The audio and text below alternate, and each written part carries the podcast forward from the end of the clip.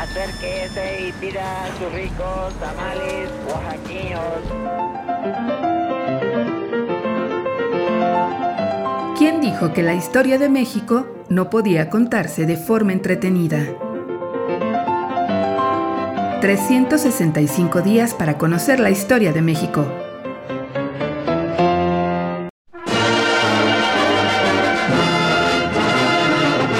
Miércoles. Al grito de guerra. La nota roja. Los temas del famoso Diario de México por allá de 1805 a 1817, eran tan diversos que en sus páginas se podían encontrar desde reflexiones de orden moral hasta algo tan macabro como un modelo para convites de entierro. Aunque no era muy común, no podía faltar la nota roja, descrita con elegante y correcta prosa. El 14 de septiembre de 1807, el diario comentaba un hecho que poco más de dos siglos después sería cosa de todos los días. Antes de noche, cerca de las oraciones, pasaba por la calle del Coliseo Viejo una pobre indiezuela, vendiendo elotes, anunciándolos con el canto que acostumbran para semejantes vendimias. La infeliz fue sorprendida accidentalmente por un coche cuyas mulas alborotadas y el cochero tal vez ebrio la atropellaron lastimosamente contra un poste de los que rodean la banqueta. El articulista se indignaba de que el cochero no se hubiera responsabilizado de la víctima y que ninguno de los vecinos saliera en auxilio de la pobre mujer.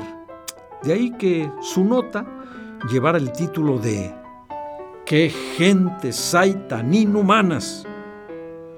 Junto con la nota roja, cada volumen del diario incluía un índice temático con un tesoro de títulos originales, sugerentes y llamativos, como los siguientes. Amistad, antojos, bando sobre papalotes, calvos, confianza vana, duende conjuro al, edad notable, fanfarrón, inhumanidad Lección a las señoritas. Marejada horrorosa. Novio, consulta de uno. Observaciones morales sobre la vida privada. Palos con el muerto. ¿Quién perturba al siervo? ¿Rayos? ¿Sainete? ¿Crítica de uno? ¿Vacuna? Modo de conservar el pus y muchos otros que otorgaban una guía general y despertaban indudablemente la curiosidad natural de los lectores. La inseguridad no tenía llamada en el índice temático. Cualquier delito debía buscarse por la forma común que se había cometido.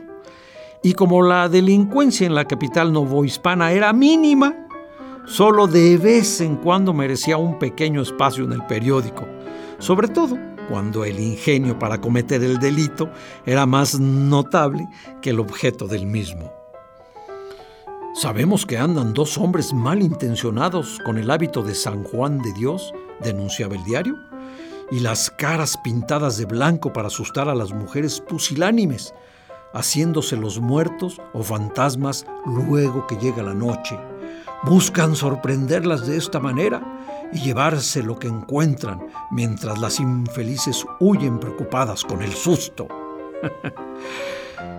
la vida cotidiana transcurrió sin mayores sobresaltos en la Ciudad de México hasta 1808, año en que los acontecimientos políticos se vieron reflejados en la sociedad y el Diario de México dejó atrás la diversidad de temas para ocuparse de dos que comenzaban a arraigar en la conciencia social. Libertad e independencia. Todo esto al grito de guerra.